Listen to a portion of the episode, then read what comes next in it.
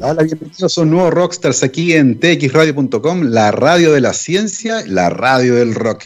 Estamos comenzando nuestro capítulo de hoy, martes 27 de octubre del 2000. Oye, ¿cómo pasó octubre? Es impresionante como este año, a partir de abril, mayo, pasó con una velocidad realmente impresionante. Hace una hora atrás, el Ministerio de Salud entregó el balance diario por la pandemia por coronavirus, 922 casos nuevos, y de ellos 300 son asintomáticos. Se mantiene la tendencia de que más o menos un tercio de los casos que han sido detectados corresponde a personas asintomáticas, que son probablemente las más relevantes en términos de la transmisión silenciosa de este virus. Además, lamentablemente se informó el fallecimiento de 23 nuevas personas producto de esta enfermedad en Chile, llevando el total en su número más bajo, ¿cierto?, a 14.026 víctimas fatales. Sin embargo, esa cifra sube, eh, se empina por los 19.000 casos fatales si uno considera también los casos sospechosos. Ese es el balance diario, algo que siempre entregamos en este programa porque justo coincide con el comienzo de nuestra conversación de ciencia, que el día de hoy ya parte, ya tenemos a nuestro invitado en pantalla, tenemos una muy entretenida conversación a la vista. Me acompaña el día de hoy el doctor Bruno Grossi, biólogo de la Universidad de Chile, magíster y doctor en ecología y biología evolutiva también de la misma universidad.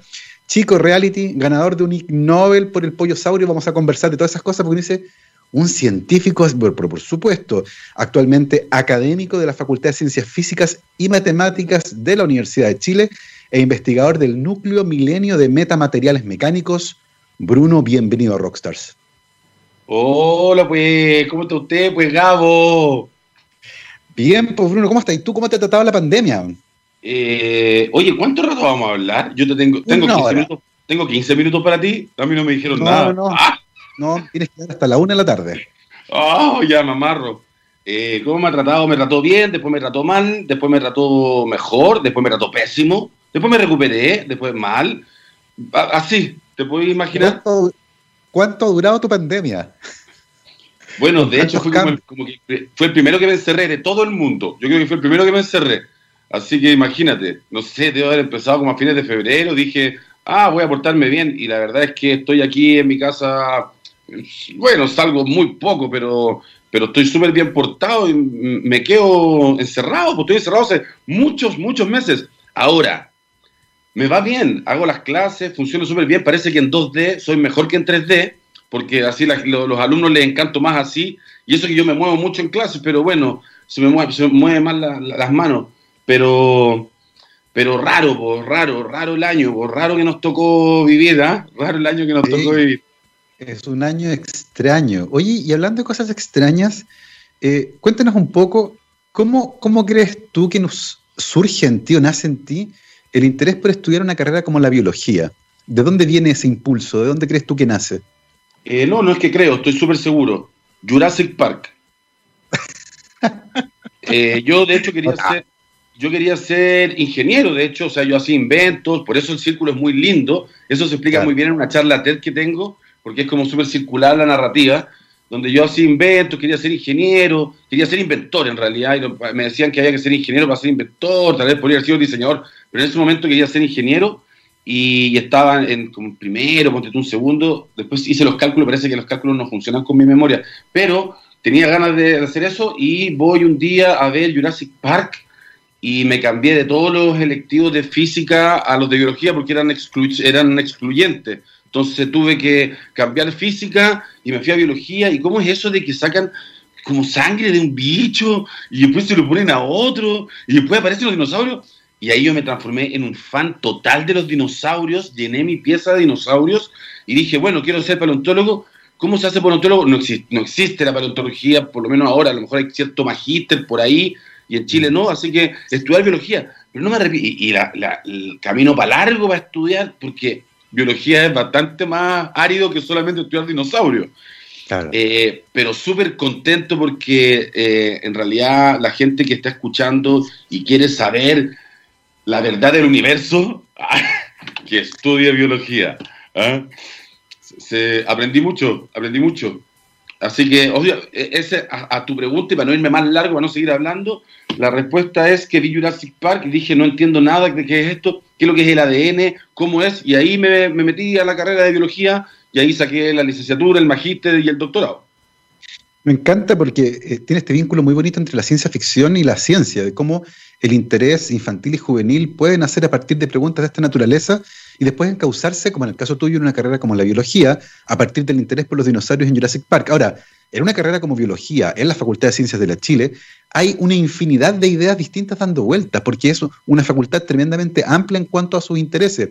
Eh, ¿Con qué te topaste dentro una vez que ya venías con este interés casi infantil, ¿cierto?, por los dinosaurios, esta idea impulsada por el cine. Una vez que entras a la carrera, te topas con la biología institucionalizada. ¿Con qué ideas te topaste ahí dentro? Bueno, primero que nada, eh, el paréntesis chico, que allá atrás tengo a Iron Man. La gente no sé si alcanza a ver porque yo me veo sí. cuadritos chicos. Se ve Iron Man. Yo hubiera nacido en otra época, me hubiera pasado lo mismo con Iron Man y estaría ingeniero mecánico. ¿ah? Eh, cuando me metí a la carrera, lo primero que me di cuenta es que había que saber inglés y yo había hecho, yo hice el publicitario, me fui súper bien en las pruebas, todo súper bien, pero eh, no sabía que los libros estaban en inglés, pues. Así que, bueno, ha sido mi gran lucha y ahora ya sí, más o menos, sí, está bien. Leo un paper gracias a Google y todo, y escribo paper, después los mando a corregir y todo. Pero eh, sorprendente que no, nadie me había dicho y no había curso, de, entonces era como, perdón, el, el, el, Biology of the Cell, que el otro día veíamos, al del Albert. Y yo, ya, la, la versión en castellano, por favor. Bueno, por suerte, estaba la, por suerte estaba la versión en castellano, pero ya a esta altura prácticamente no. Eso fue el primer chachazo, golpe a la cara eh, y después, eh, yo nunca fui muy bien, muy buen estudiante, creo yo. Y, pero el primer, la primera prueba que tuve en la vida en biología, que fue biología celular, estudié lo que sabía y tuve, porque ahí estábamos como, eran 150 gente, porque era de biología, eran biotecnólogos, había mucha gente en plan, como en ese primer biología celular, y tuve una de las 10 primeras, 10 eh, mejores notas, las 10 primeras mejores notas fui yo, así que me gané una pasantía, que es súper contento. ¿Sabéis lo que hice? Lo primero que hice en el laboratorio de Julio Alcayaga fue, a, fue fotografiar mis espermatozoides.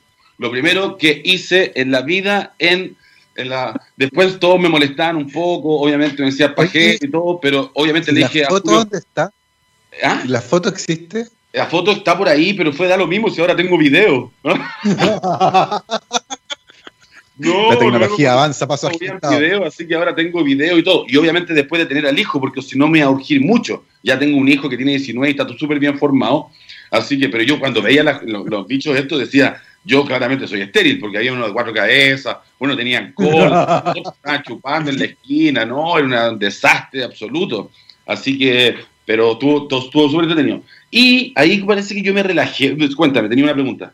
Es que es que da la, da la sensación solo este, de este pequeño rato de conversación que hemos tenido, que tienes una mente tremendamente inquieta, eh, que pasa de una idea a otra, que va conectando puntos, eh, y, y, da la sensación de que sobre eso también hay una curiosidad insaciable, y cuando algo te parece interesante, vas ahí y lo tomas. Eh, ¿Cómo contribuye eso, por ejemplo, en, tu carrera más, adelante, pensando en el fondo, cómo ciertos rasgos de tu personalidad explican tus intereses científicos? Bueno, todo, todo, pero no es muy bueno porque en general hay mucha gente que no es tan curiosa y trata de satisfacer su curiosidad como soy yo. Entonces lo que hacen por lo general, y no es malo, lo hacen mucho, van al alero de algún científico. Entonces tienen un científico que tiene una pregunta y él, y él va como tutoriado y trata de resolver las preguntas de su tutor y así va. Pero yo en general he estado solo, y para bien y para mal. Y cuando realmente me dicen, pero ¿por qué haces todo? Como que no tiene sentido mi currículum un poco. Además le saquemos el chico reality, ¿cachai? Sacamos chico reality y ese sí que es un outlier. Pero en general eh, es raro y es porque en realidad he estado buscando mis intereses yo solo porque no tengo a nadie que haga lo que me gusta a mí hacer, para bien y para mal. Para bien porque soy el, soy el tuerto en el país de los ciegos ah, en tres segundos. Pero para mal que cuesta ganarse los fondos y todo porque soy el único que estoy haciendo eso. Entonces me tengo que yo pagar los viajes o conseguir financiamiento para ir a ver al experto. Cuando me gusta, la, la, la mayoría de mi, de, mi, de, de mi pregrado y posgrado tienen que ver con la biomecánica, con cómo se mueven los animales. Y aquí no hay mucho, a no ser que sea traumatólogo, kinesiólogo, pero claro. es con respecto a los seres humanos. Po. Pero si queréis ver la biomecánica y la, la, la energía y, y, lo que está detrás, la mecánica detrás de un, de un pollo caminando, ponte tú, no, aquí no había por dónde. Entonces yo me iba a viajar y me iba a Harvard a ver al, que me había hecho el libro, después fui, ¿no es cierto?, a Cambridge, entonces eh, en el MIT, entonces hice como todo, todo me lo hice yo, tratando de resolver mis propias preguntas. Entonces, eh, explica absolutamente toda, toda mi trayectoria explica esto de estar resolviendo mis propias preguntas, entendiendo los pros y los contras. Los pros, efectivamente, que rápidamente, después de leerme dos libros y 20 papers, soy la eminencia, pero los contras en que, pucha, por suerte tenía al Canals, que era mi tutor que siempre tuve, que sí le gustaba la biomecánica animal, aunque era médico y, era, y es radiólogo, y te, tiene un poco y sabe mucho un poco, y, él me ponía su, su, alero, su ala y me dejaba abajo, yo podía hacer todas mis cosas yo solo, pero, pero cuesta mucho andar solo por la vida. Oye, ¿y ya has visto de nuevo, ahora más recientemente, Jurassic Park? Sí, la veo cada vez que aparece. Lo que pasa es que yo soy un televito, entonces yo hago todas las cosas y está la tele dando vuelta. Como hay gente que está todo el rato con la, con la radio prendida, yo, mi tele es la tele prendida. De hecho, está la tele prendida en este momento, ¿cachai? Pero está como ahí al lado. ¿Cómo caminan los dinosaurios de Jurassic Park a tu, a tu juicio? Bueno, bien, bien. El, ¿Sabéis lo que es interesante? Porque, bueno, una de las, de, las partes del postdoc que tuve era tratar de yo eh, ponerle, quería especular la velocidad máxima a un tiranosaurio rex. ¿Cuánto pesa un tiranosaurio rex más o menos, un adulto? ¿Cuánto pesa? ¿Eso es la pregunta? Ah, sí. no te escuché. Eh, bueno, esa es una de las grandes preguntas, porque uno tiene huesos y uno puede, pues ese MOR, 5, ponte tú, que es el más estudiado, puede pesar entre 6 toneladas o 11 toneladas. Entonces, ese mismo, hueso, ese, ese, mismo hueso, no estoy hablando de los dinosaurios, los dinosaurios pueden ser grandes y chicos, pero ese mismo hueso es como tener los huesos de, una cabra y, llegan los marcianos y, lo, se lo imaginan como un chancho o se lo imaginan como una cabra, mucho más esbelto o mucho más robusto.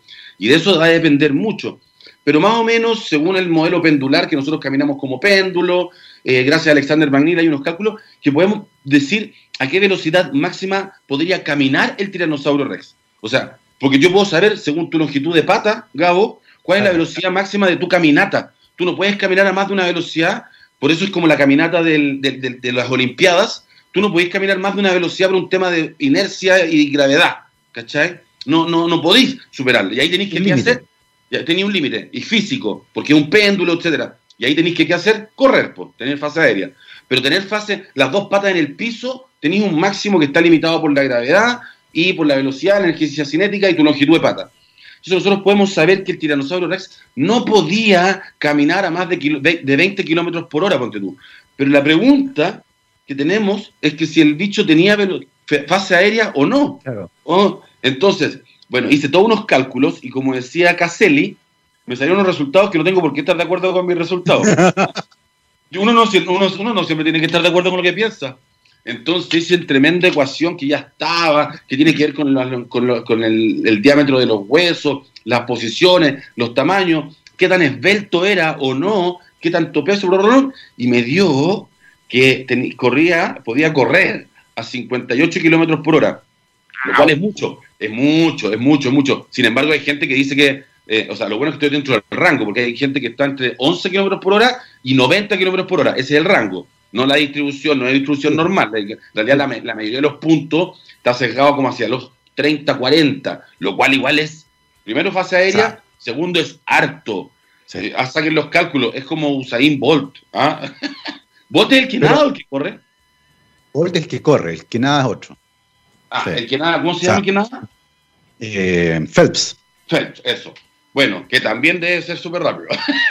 pero, pero imagínate una bestia de 10 toneladas corriendo a 40 kilómetros por hora que te puede comer de un mordisco. Es realmente impresionante. Es sorprendente. Este es sorprendente. Ahora, espérate, la gran pregunta es que tú me decís, eh, alguien podría, y, súper eh, al lugar, decir, ya, pero eh, porque cuando uno ve los mamíferos, los, animales chicos son más agazapados, son más como crunchy, son como... Pero cuando van creciendo, por tema de escala, van poniéndose más erguidos hasta tener el elefante, que son las patas son columnares, son gravitoporto.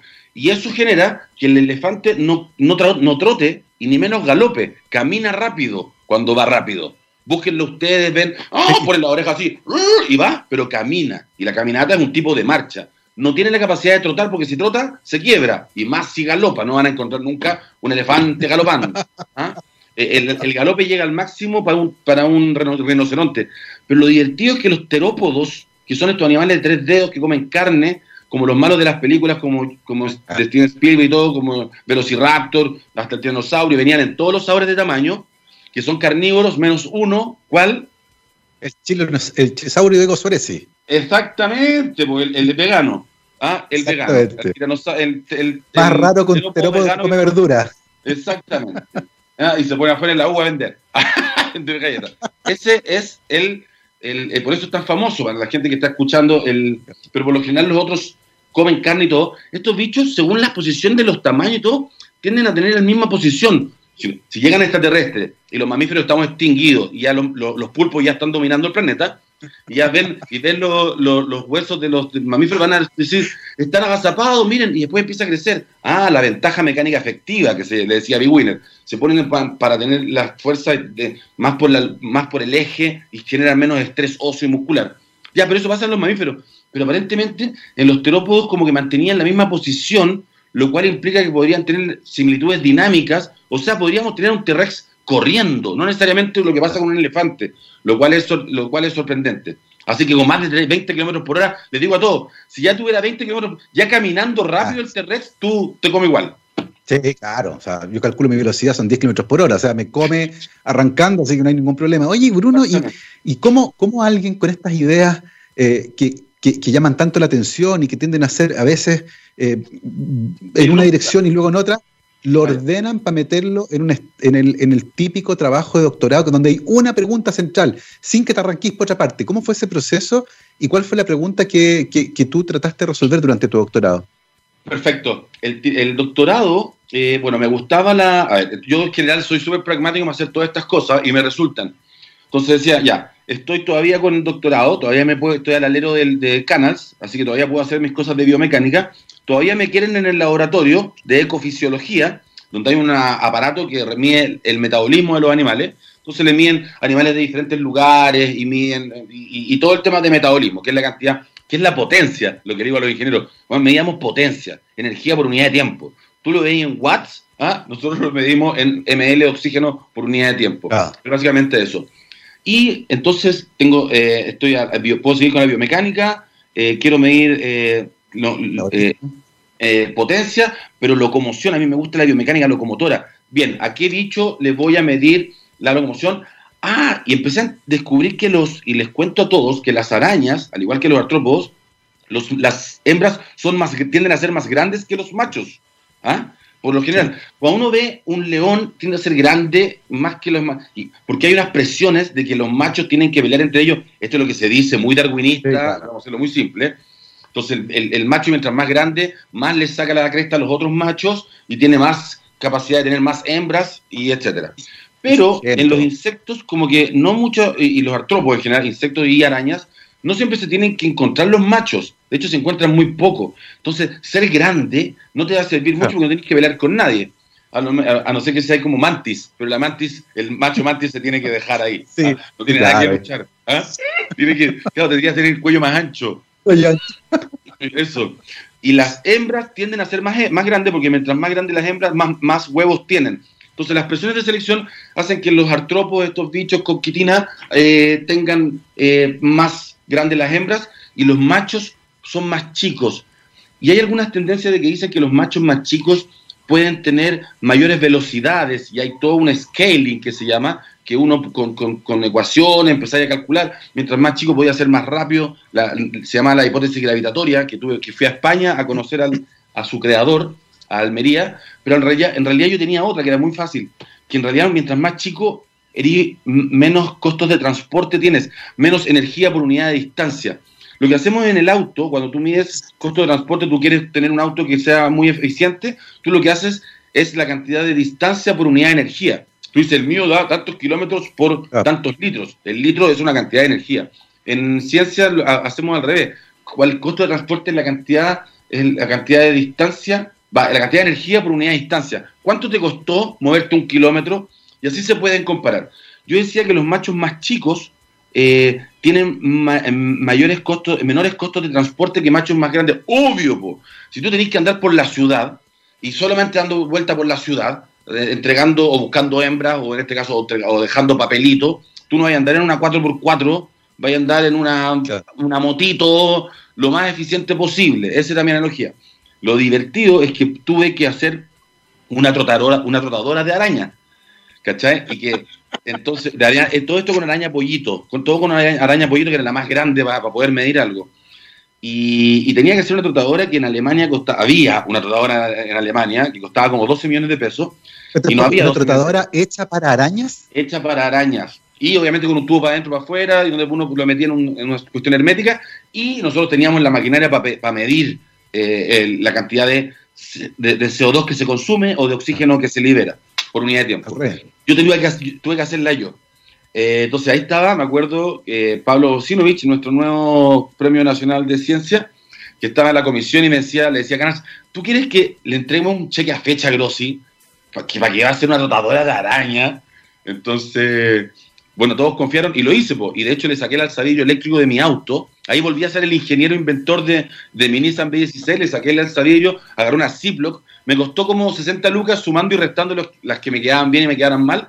Y tengo los videos y hice una trotadora de araña con cuatro velocidades, entonces podía medirle la, energía que, que consumía quieta, después a una velocidad, después a otra, a otra, y la recta de esa energía por unidad de velocidad. Esa energía a diferentes velocidades, la gente que estaba pensando es energía, energía eh, es potencia, energía por unidad de tiempo, en el eje X es distancia por unidad de tiempo, se me dan los tiempos y me queda energía por unidad de distancia. Y la pendiente es el costo de transporte. Y me dio que efectivamente eran significativamente diferentes los machos de las hembras. Eh, los machos tienen menores costos de transporte que las hembras, aun cuando las hembras tienen patas más, los machos tienen las patas más largas en valores absolutos que las hembras. Entonces son, ah. en realidad son unos bichos chicos con zancos. Todo hecho para poder moverse y ser más eficiente para encontrar hembras, porque incluso ni siquiera comen los machos cuando se ponen en celo. Oye, qué notable esta, esta aventura tener que hacer una trotadora de arañas para tratar de encontrar evidencia experimental que sostenga esta hipótesis que tenías tú con respecto a la, eficiencia de transporte, que vinculara el tamaño menor de, porque más vincula la biología evolutiva con la mecánica, con, con el desplazamiento, que era algo que te interesaba. Exacto, y, con, eh, hacer, y con hacer un aparato, porque después, después ya en ingeniería dije, ¿cómo es posible que tuve que hacerlo yo? Ya, ok, a mí me gusta, pero en el Harvard y en el MIT, porque tú tienen un pololeo súper bonito, porque los de Harvard le dicen al MIT, oye, necesitamos una, cuestión que hace esto, un palo que se mueva para acá, porque se le ocurrió así. Y el MIT, ah, agarran a un ingeniero y se los pasan. Y después eh, los de Harvard pues, tú, eh, publican, le agradecen al MIT, el MIT después patenta esa cuestión. Entonces hay una cuestión increíble de cómo uno quiere mover el conocimiento y los otros están generando eh, aparatos. De hecho, es súper divertido porque se nota en los, en los lemas de las dos universidades. Pues el de Harvard es Veritas, que es la verdad, y el de MIT es Mentes y Manos. Eh, Exacto. yo pensaba, yo, son lo mismo, son lo mismo, son otro departamento, ¿cachai? Porque son, había una simbiosis demasiado buena. Bueno, acá, cuando yo me fui después de ingeniería, de hecho, hacía unos, unos flyers que me fueron pésimos, era como, iba a, ciencia, ponía, ¿quieres hacer tu diseño experimental? ¿Necesitas ayuda? Ven, porque iba a los de ingeniería y les decía a los, del, a los de Boches Proyecta, que eran como a los alumnos diciendo, oye, en vez de estar haciendo puentes de, alambre o cosas que son importantes, ¿por qué no hacen un pajarito con Arduino que, efectivamente necesita el, profesor no sé cuántito? Y al final los dos ganan, porque termináis haciendo algo de verdad. No es que hacer un puente con alambre sea malo, pero podía hacer un pajarito que con ciertos días, con la luz, haga pío pío, lo así de mentira, y se lo pasáis al profe y el profe publica espectacular, te agradece a ti. Entonces, esta, esta, esta, como, esta comunicación, este puente entre ciencia e ingeniería, para, y, de hecho fui a hacer una charla a ciencia, no me fue muy bien, diciendo, en el Fab Lab, cuando trabajaba en el Fab Lab, se pueden hacer de todo, y ni siquiera tienen que ir ustedes, profesores, pueden enviar a sus auxiliares o a sus alumnos de doctorado, van, nosotros les enseñamos cómo se hace todo, todo gratis, ah, de hecho si son de la Chile les, les tienen cosas gratis para poder usarla, y pueden hacer su, si se les rompe el aparatito del aparatito de la cosita, que tienen que mandar a Alemania o a, Francia o a Estados Unidos a comprar y que cuestan miles de dólares, lo pueden hacer, escanear, arreglar e imprimir en 3D en, en, en, el Fab Lab. Entonces, falta, esta, falta todavía esa comunicación. ¿Cachai? ¿Por qué te fue mal? Porque, porque me decían, oye, qué interesante, y, y fue un profe. un profe llegó y dijo, a mí me interesa que los alumnos tengan la capacidad de...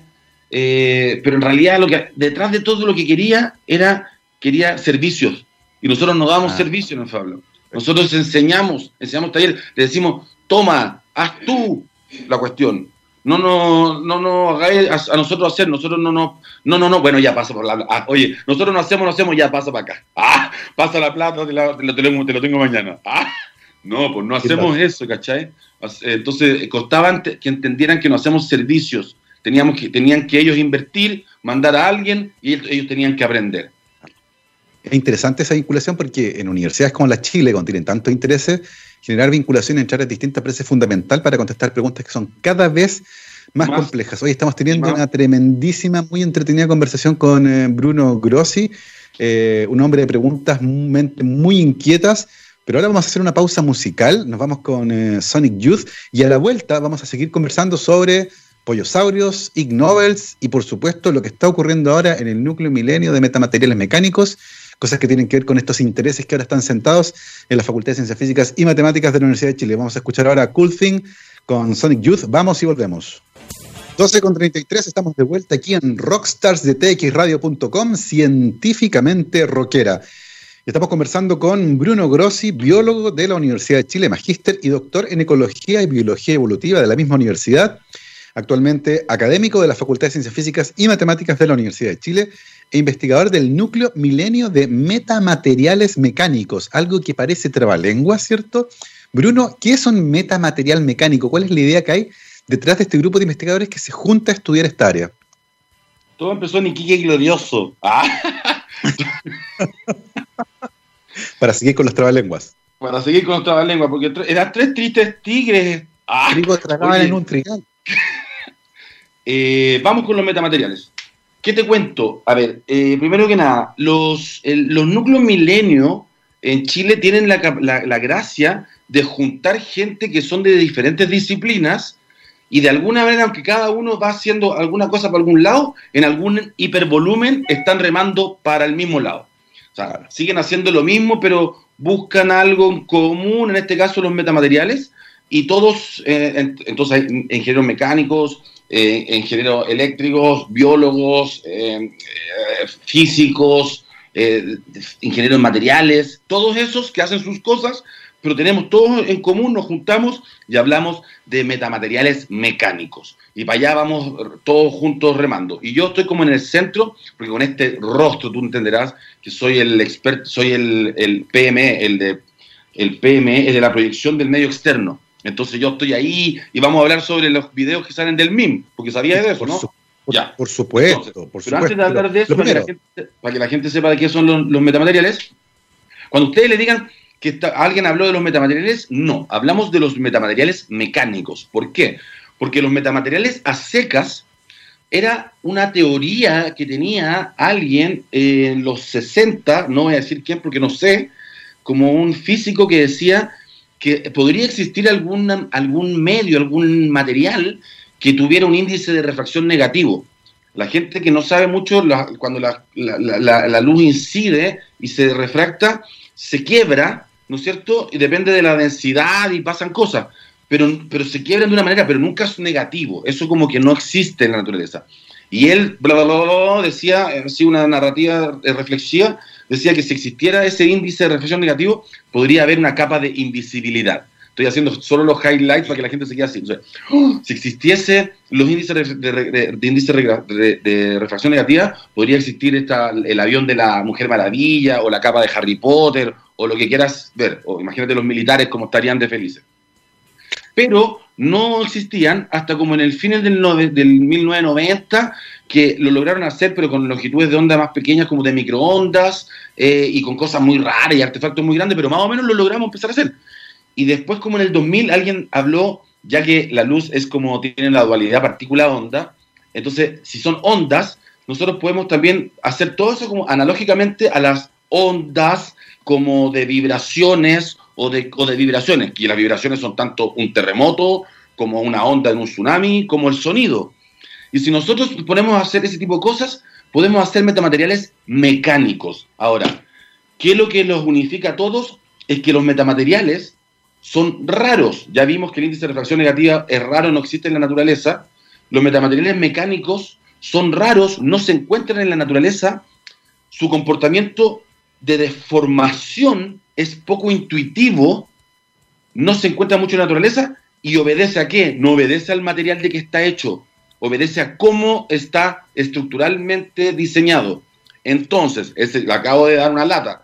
¿Qué es lo que es eso? Si yo agarro una silicona y la aprieto, la silicona se va para los lados. Eso se llama un coeficiente de Poisson positivo. O si yo agarro un chicle y lo estiro, en el medio se hace más angosto. Eso es intuitivo, coeficiente de Poisson positivo. Pero si yo agarro, que el efecto, este es el sanguchito de palta que le digo yo. Tú apretáis, la palta se va para los lados.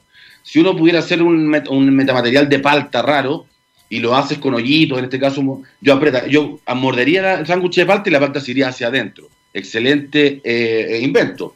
Pero este tipo de cosas que tienen que ver no con el material, sino de cómo está hecho, y los videos después vamos a ver, porque ustedes van a estar tan metidos que se van a ir a ver los videos. Yo aprieto entonces una silicona y en vez de irse para los lados, solamente haciéndole hoyitos, la silicona se mete hacia adentro, tiene un coeficiente de Poisson negativo. Entonces, hay muchos materiales, metamateriales mecánicos que se están ahora creando, pero lo divertido es que todavía no sabemos muy bien como para qué. En los papers así son gigantes, mucha, mucha, mucha física, mucha matemática, y al final es como, bueno, y esto en un futuro va a servir y va a salvar vidas. Pero todavía no hay mucha, mucha aplicación.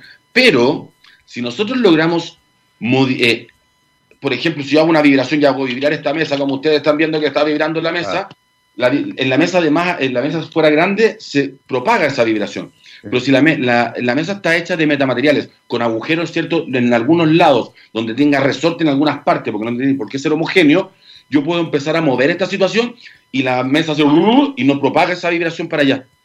Entonces, como lo hago yo, y hago un ejemplo muy extremo, si yo en un futuro voy a tener una ventana y la hago de metamateriales, yo podría tuinearla, modificarla mecánicamente para que deje pasar el sonido de los pajaritos y no deje sonar el sonido de la, de la construcción, por ejemplo. Si logro hacer eso, puedo hacer que un edificio, cuando se empieza a mover por un terremoto, como si lo tuineo, porque los terremotos tienen diferentes frecuencias, tuineo con respecto a qué vibración tiene y lo, y lo, y lo silencia, o bien utilizo esas vibraciones en unos cristales pisoeléctricos y le saco voltaje. Entonces, es aprovecharnos de estas vibraciones. Incluso eh, que es la parte que me gusta más a mí, que tiene que ver con la biomimética, que son las cosas que son como las ciencias inspiradas en la naturaleza, que estoy haciendo robotitos blandos inspirados en animales usando metamateriales. Porque, por ejemplo, un pájaro, cuando yo la primera vez que me subí en avión y estaba aterrizando, yo casi me desmayo porque el, ala del avión se desplazó, además de que no se movía tanto, y de hecho en los videos hay uno muy bueno, pero además se despliega porque tiene una parte de adelante y una parte de atrás. Se sale, es como, como Iron Man, que se, que se desarma. Yo pensé que se estaba desarmando el ala, porque habían miles de trozos diferentes. Pero el pájaro hace más, o menos lo mismo, pero no se desarma. Es una sola, es un sol, es una sola hoja, exacto. Y usando metamateriales, los del MIT están haciendo alas usando diferentes piezas que moviendo en un solo lugar diferentes cosas, el ala completa se mueve como el ala de un pájaro, lo cual es mucho más eficiente. Y esos son los metamateriales. Y alguien que está escuchando este, este gran programa puede decir por ahí, eh, ya, entonces los metamateriales son materiales medios raros que, que sus propiedades emergen del diseño en que está hecho. Uno de esos ejemplos muy lindo es el origami. Porque el origami, uno ve una hoja y la hoja no tiene muchas propiedades mecánicas más que sirve para escribir, digamos, y, no, y, no, se tensa, contra contracción no, se, ¿no cierto? no se rompe, aunque sí con compresión, pero si yo lo hago de una manera misteriosa y lo doblo inteligentemente, racionalmente, puedo hacer una ranita y la ranita salta. Y entonces tiene propiedades elásticas, cosa que el papel no tiene. Entonces, se dan cuenta cómo yo, poniendo inteligencia a priori, a priori racional, puedo generar propiedades que no existían antes en este material. Y entonces el origami puede usarse en algunas definiciones como un metamaterial mecánico. Oye, qué interesante esto de las propiedades mecánicas emergentes que tienen materiales distintos, como una hoja de papel, por ejemplo. emergente porque eh, emerge, ¿no es cierto?, de la razón que uno le pone a priori. La acabo de patentar eso de la propiedad emergente, así que mucho cuidado. No, eh, oye, la escribo, la acabo de escribir. Ah, ah mentiroso, mira, mira. ¿Sabes ah, sí lo vi, Oye, Bruno, ¿cómo se siente un, biólogo en una facultad de ingeniería? Yo me siento espectacular. No sé cómo se podría sentir un biólogo, no sé cómo te sentirías tú, más bioquímico o un biólogo más tradicional, un biólogo evolutivo, a secas, ¿ah? antidarwinista y totalmente puntuado y mucho más anti-mainstream y todo. Yo, como te dije, mi historia comenzó desde la, desde la invención, entonces el hecho que, que, mis que dentro de mis palabras claves pueda existir el patentar, lo encuentro maravilloso. Eh, en la Facultad de Ciencia, eh, no sé, decir patentar, no, existía la palabra patentar, que yo supiera por lo menos en las ciencias más, más, más básicas. Eh, entonces, esa libertad que me da el poder, además de hacer ciencias, entender, porque además que ahora estoy haciendo un robot que, o sea, ese era el postdoc, pero está, todavía no se puede, que es un robot dinosaurio que hace el cabeceo como un tiranosaurio rock, que eh, tiranosaurio rock, cacha el tiranosaurio rock. Bueno, esto se llama tiranosaurio rex, se llama teropobot, y que hace un cabeceo como la gallina, porque yo quiero saber si el tiranosaurio hacía el cabeceo o no, y le mido el costo de transporte. Entonces, utilizo las herramientas de la ingeniería para publicar en revistas de mainstream, eh, de corriente principal, de ciencia, de biología, pero no me quedo ahí. No solamente utilizo las herramientas ingenieriles para poner a prueba hipótesis biológicas, que sería súper espectacular, que es lo que creo que deberían hacer todos los biólogos, aprovecharse los ingenieros. Pero de ahí es olvidarnos de eso, salirnos de ahí y decir, ahora hagamos un robot, por ejemplo, en el caso del teropobot, si, eh, si, si el teropobot no es más eficiente usando el 6% de la cabeza porque me dicen, no, solamente sería eficiente el robot si ocupara el 12% de la cabeza, pero el tiranosaurio no tenía el 12, así que lo siento. Yo le digo, bueno, pero es que ahora me da lo mismo el tiranosaurio, ahora quiero hacer un robot eficiente. Entonces, empezamos usando las herramientas, pasamos en la barrera del conocimiento y ahora digo, chao, ahora patentemos algo súper top, inspirado alguna vez en un tiranosaurio. Entonces, me siento muy cómodo eh, y en algún lugar, no sé si va a ser en la Chile, donde sea, porque estoy en, unos gran, en un gran momento, un punto de inflexión laboral en mi vida académico, donde sea, donde sea que sea, es utilizar, y que lo hace Robert Full en Berkeley, que trabaja con ingenieros, es agarrar a muchos ingenieros, primero que nada, entender la biología gracias a las herramientas ingenieriles y luego hacer de la ingeniería algo más inspirado en la biología. Entonces, un mutualismo del conocimiento que es muy redondito, así que yo me siento muy cómodo en lo personal. Y, la, otra, la otra sinergia linda que hay es con la naturaleza, ¿cierto? Eh, porque uno trata a partir de la biomimética, ¿cierto?, de ir copiando cosas que son tremendamente eficientes, con características notables. En ese sentido, Bruno, ¿qué animales te han llamado la atención? Porque tenemos claro que los dinosaurios siempre te han gustado, mencionaste las aves. ¿Qué otros animales crees tú que tienen propiedades mecánicas que podrían inspirar eh, nuevas, nuevas herramientas de ingeniería o que, o que ofrecen preguntas interesantes desde el punto de vista científico? Ya, eh, uy, por suerte se me ocurrió. ¡Ah! Está así, no, la pregunta, no, soy, bueno para pensar en vivo. De hecho, siempre le digo a mis alumnos que cuando, cuando les explico algo muy difícil, les digo, no se preocupen, vayan, a, como decíamos en la Facultad de Ciencia, siéntate en el water y piensa, Facultad de Ciencia. Es muy difícil a veces, como muy a la rápida, pensar algo muy top, ¿cachai? Uno tiene que estar... Ahora, el problema es que uno se lleva el celular ahora al baño, entonces ni siquiera, en la, ni siquiera piensa. Ah, antes, antes uno pensaba más ahí. Entonces, cuando hace ese tipo de preguntas, digo, no, tengo una respuesta perfecta, pero no está ahora. Pero tengo una que te voy a decir. Y lo bueno es que ya está media, está, media patentada, entre comillas, eh, porque ya es una memoria y una historia nomás. No sé si ustedes han visto Happy Feet alguna vez. Happy Feet es un, es un, es un, es un eh, pingüino que, que, no puede cantar y baila. Y baila súper bien. Y Happy Feet 1 es espectacular. Y cuando salen los, están los, pingüinos por dentro del agua, sacan como unas estelas de burbujas. Y que de mm. hecho están y búsquenlas en internet. Y los pingüinos no todo el rato lo hacen, pero cuando salen disparados, las sigue persiguiendo una foca leopardo o tienen que salir disparados porque el hielo está dos metros más arriba y tienen que saltar. Salen disparados y tiran estas burbujas que antes los científicos no entendían muy bien qué es lo que eran entonces, lo que siempre digo es que huelen, a ver si se tiraban peditos, pero no, no era por lo menos, no era, no era eso, muy científico el, el experimento.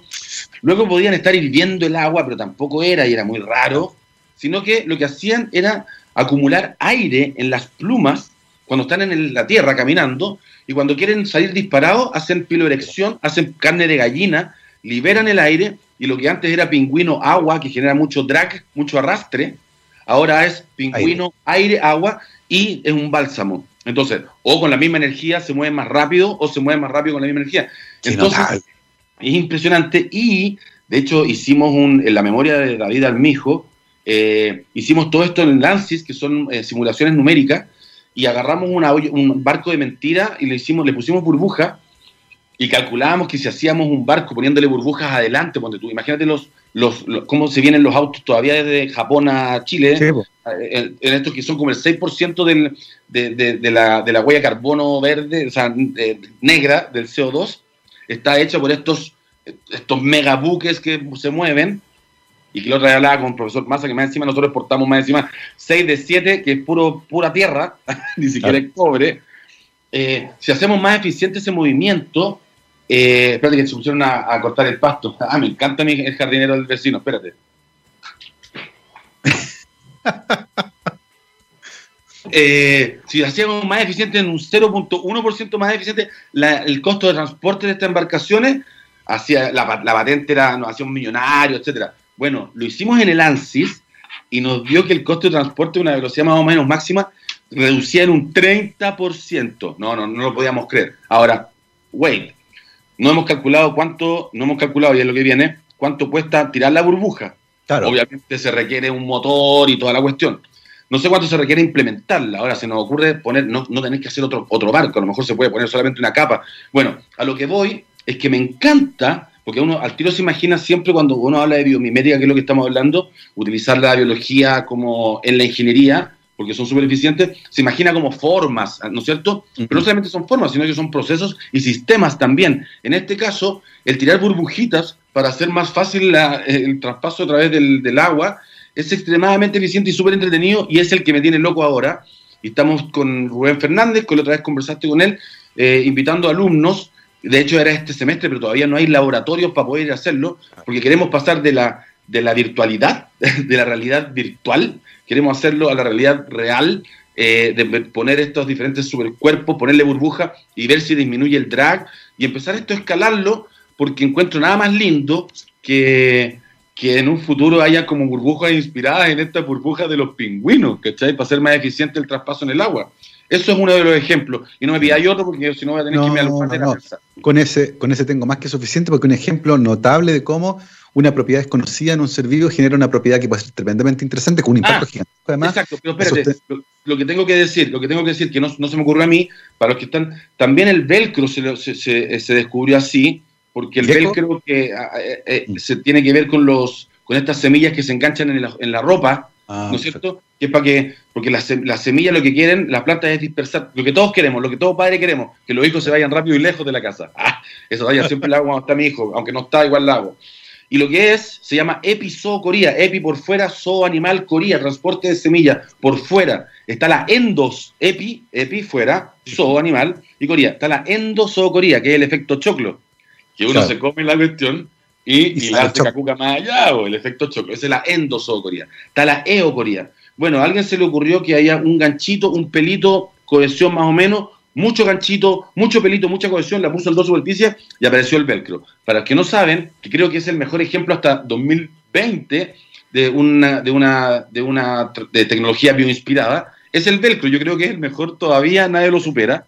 Y tiene que ver con que eh, eh, es con estos ganchitos pelitos inspirados en una semilla que lo que en, el tabito le decimos los hay chucha, porque uno va en las dunas y dice, ay chucha, ay chucha, ay chucha, chucha, porque son como pinchitos.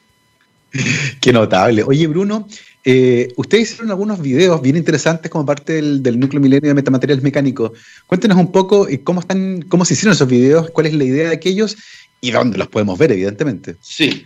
Eh, esto apareció en una alianza con el MIM, porque es muy bonito, porque el MIM al entender, eh, ustedes saben el mime, el mime es espectacular, es como, el mime es como el, el meta, meta museo, porque el meta es más allá, es más allá que un museo, porque eh, si se fijan en los museos como que dice no tocar, y como que en el mime es como por favor toque, es como toque, toque por favor. Entonces, ellos quisieron, no, no, sé si nosotros a ellos, bueno, no sé quién nos ayudó, es un mutualismo, y eh, hicimos videos allá, habría sido ideal usar el, adentro del MIM, pero no podíamos por la pandemia, así que los videos fueron hechos afuera, pero sí está el MIM eh, atrás de todo este asunto también.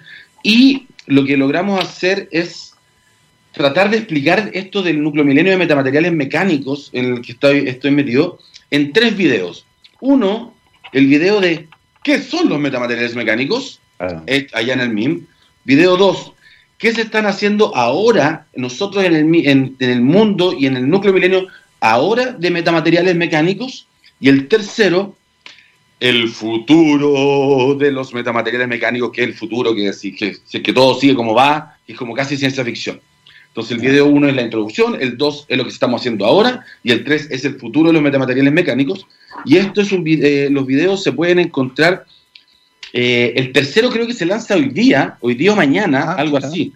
El, uno ya está hace dos semanas, el segundo, el segundo también, el tercero hoy día, mañana, pasado, no sé, estamos ahí a punto y va a se ver en el en la página del núcleo milenio en metamateriales, que no me digas cómo, cómo se llama la página, está en el, están en el museo en, Interactivo Mirador, en el MIM también.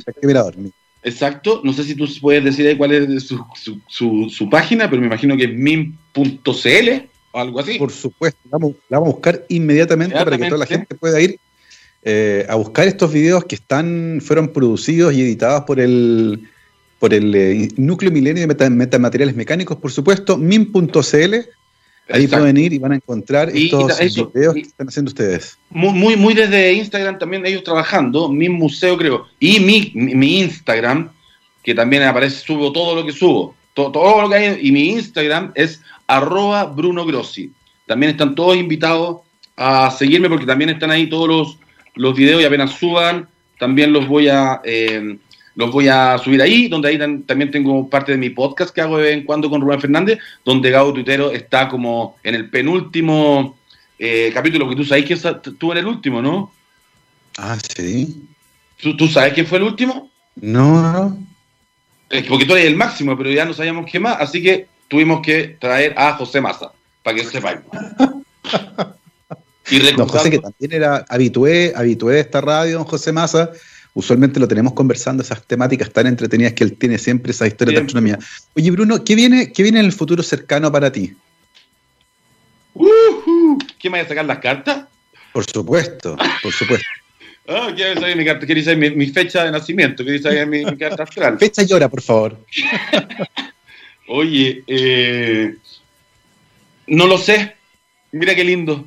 No lo sé y si algo sé no se lo puedo contar, pero lo que sí está pasando, sí, lo siento, es que vamos a seguir trabajando, lo siento, es que vamos a seguir trabajando con el núcleo milenio en metamateriales, tratando de hacer ah, robots blandos, haciendo cosas muy raras con los materiales, que viene el futuro, de aquí a 10 años el concepto metamaterial va a estar totalmente metido en el cerebro de todos nosotros, bueno, gracias a que nosotros estamos trabajando ahora haciendo I más D, ¿no es cierto? Claro. I más I. Em, y bueno, me, y, yo en lo personal, bueno, me van a ver ahí en los medios porque estoy, hago de todo un poco, así que soy, soy como polilla, aparece la luz y aparezco yo y haciendo muchas cosas.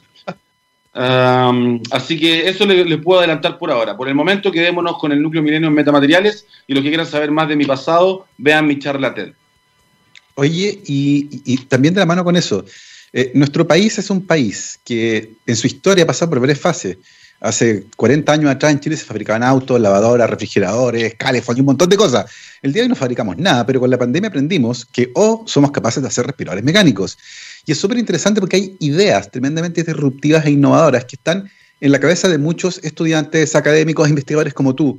Em, ¿Cómo piensas tú que deberíamos canalizar estas ideas para convertirlas en... Tú hablaste de patentes, por ejemplo, que es una idea que todavía en la en la academia que hace ciencia un poco más como ciencia fundamental, todavía es una idea lejana. ¿Cómo, ¿Cómo visualizas tú el tipo de cosas que hacen ustedes en la Facultad de Ciencia Física y Matemáticas con relación al futuro del país en esa área, la que tiene que ver con hacer cosas, ya no vender tierras, sino que vender ideas? Es muy buena la idea. Yo la verdad es que no lo sé, porque de hecho lo que hacía yo en el Fab Lab era, se me ocurrió una idea, iba al primer, al, piso de abajo, donde estaba Open Butcher, tocaba la puerta y tocaba la puerta como Penny, Penny, Penny, ah. así como Sheldon, tocaba la puerta, tengo una idea, tengo una idea, Y yo todo así como, oh, llegó el Bruno con una idea. Eh, la verdad es que no sé, yo tengo idea y no sé cómo se hacen. Pero sí hay que canalizar, hay que, tiene que haber una, una, una, highway, una, una forma más fácil de que estas ideas vayan a algún lugar y no queden ahí. Como que no me digan, sí, que, yo tengo idea y hay mucho pero. Sí, pero se requieren, como que la única, son como que los que lo logran hacerlo son los, los emprendedores. Y los emprendedores, sabes lo que se tienen que enfrentar para llegar a ser es un emprendedor como de cada mil y todo, y, en general no son los que se le ocurre la idea, sino que empiezan a buscar nichos. Entonces, no sé cómo hacer que una idea, de hecho ya casi me puse pesimista, es como, tengo una idea, una idea no es todo, ¿ah? La idea no es nada, la idea no es nada, filo, y agarro la idea y la meto en el freezer que está lleno de ideas. Pero yo lo que creo, eh, más, no voy a poder contestar a tu pregunta, pero lo que sí yo creo que hay que hacer es que si tenemos que invertir en educación, mi ignorancia es que tenemos que invertir en educación desde abajo. Creo que tenemos que invertir en educación desde los cabros chicos y de ahí van a empezar a subir bien. Pero como empezar a invertir en los, así como un grafo, lo único que se me ocurre es que si metemos lucas en, la, en las universidades, si le, ponemos lucas ahora a los cabros en la universidad, vamos a perder un poco las lucas porque no saben leer. Entonces, eh, creo que hay que empezar como desde abajo y ya que ahora, con el nuevo cambio, que hay que, hay que pensar a mediano, largo plazo, hay que empezar a poner las lucas abajo para que desde abajo empiecen a subir bien. Y de ahí empezar a poner, seguir una generación. Ahora le ponemos al pre-kinder, ¡fam! na, y seguimos a eso. Y a eso le vamos poniendo lucas. Ah, y cuando estos lleguen a, la universidad, esos, después de 20 años, eh, vamos a haber tenido a todo el scope completo y, y, con buenas inversiones. Pero estar poniendo plata ahora eh, no tiene mucho sentido porque no le hemos puesto antes. Entonces siento que es como, tan, eh, no, sé si va a funcionar. No era, no, no contesté a tu pregunta, pero no lo hice, lo hice a propósito, ¿ya? No, está muy, muy bien. Me parece excelente que lo haya hecho así porque además creo que es uno de los mensajes más relevantes en el actual contexto. La educación, particularmente la preescolar y la primera infancia, parece fundamental, ¿cierto?, para que estas ideas logren llegar finalmente a algún lugar interesante. Oye, Bruno, estuvo tan, tan interesante nuestra conversación que sufrimos eh, un problema físico conocido como pasó el tiempo volando. Es ah, la una de la tarde. Pensé que, estaba diciendo que hace, pensé que me iba a decir que hace media hora se, se, cayó. Eh, estamos, estamos, conversando los dos solos. Los dos solos. No, ha sido una conversación tremendamente entretenida, como siempre. Eh, para quienes quieran seguir a Bruno en Instagram, arroba Bruno Grossi con dos S. Pueden también ir a, mirar los videos del, del Núcleo Milenio de Metamateriales Mecánicos que está en la página del MIM, está también en la página del núcleo, así que búsquenlos para empezar a aprender sobre estos entretenidos materiales que en el futuro ciertamente estarán más involucrados. una cosita chica, una cosita chica. Si a ustedes le, si a ustedes les interesa, eh, a diferencia de una profe que siempre me decía, cuando se me ocurrió una idea, me decía, Bruno, está todo hecho y mejor, era súper en, metamateriales mecánicos no está casi nada hecho, así que si ustedes se les empiezan a ocurrir ideas, bienvenidos, welcome, se ponen a estudiar y todos se comunican conmigo.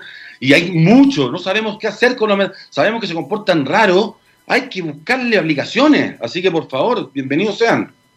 Así que ahí lo tienen la tremenda invitación de Bruno. Bruno, te agradecemos mucho que te hayas tomado un tiempo para conversar con nosotros. Gracias por haber estado en Rockstars.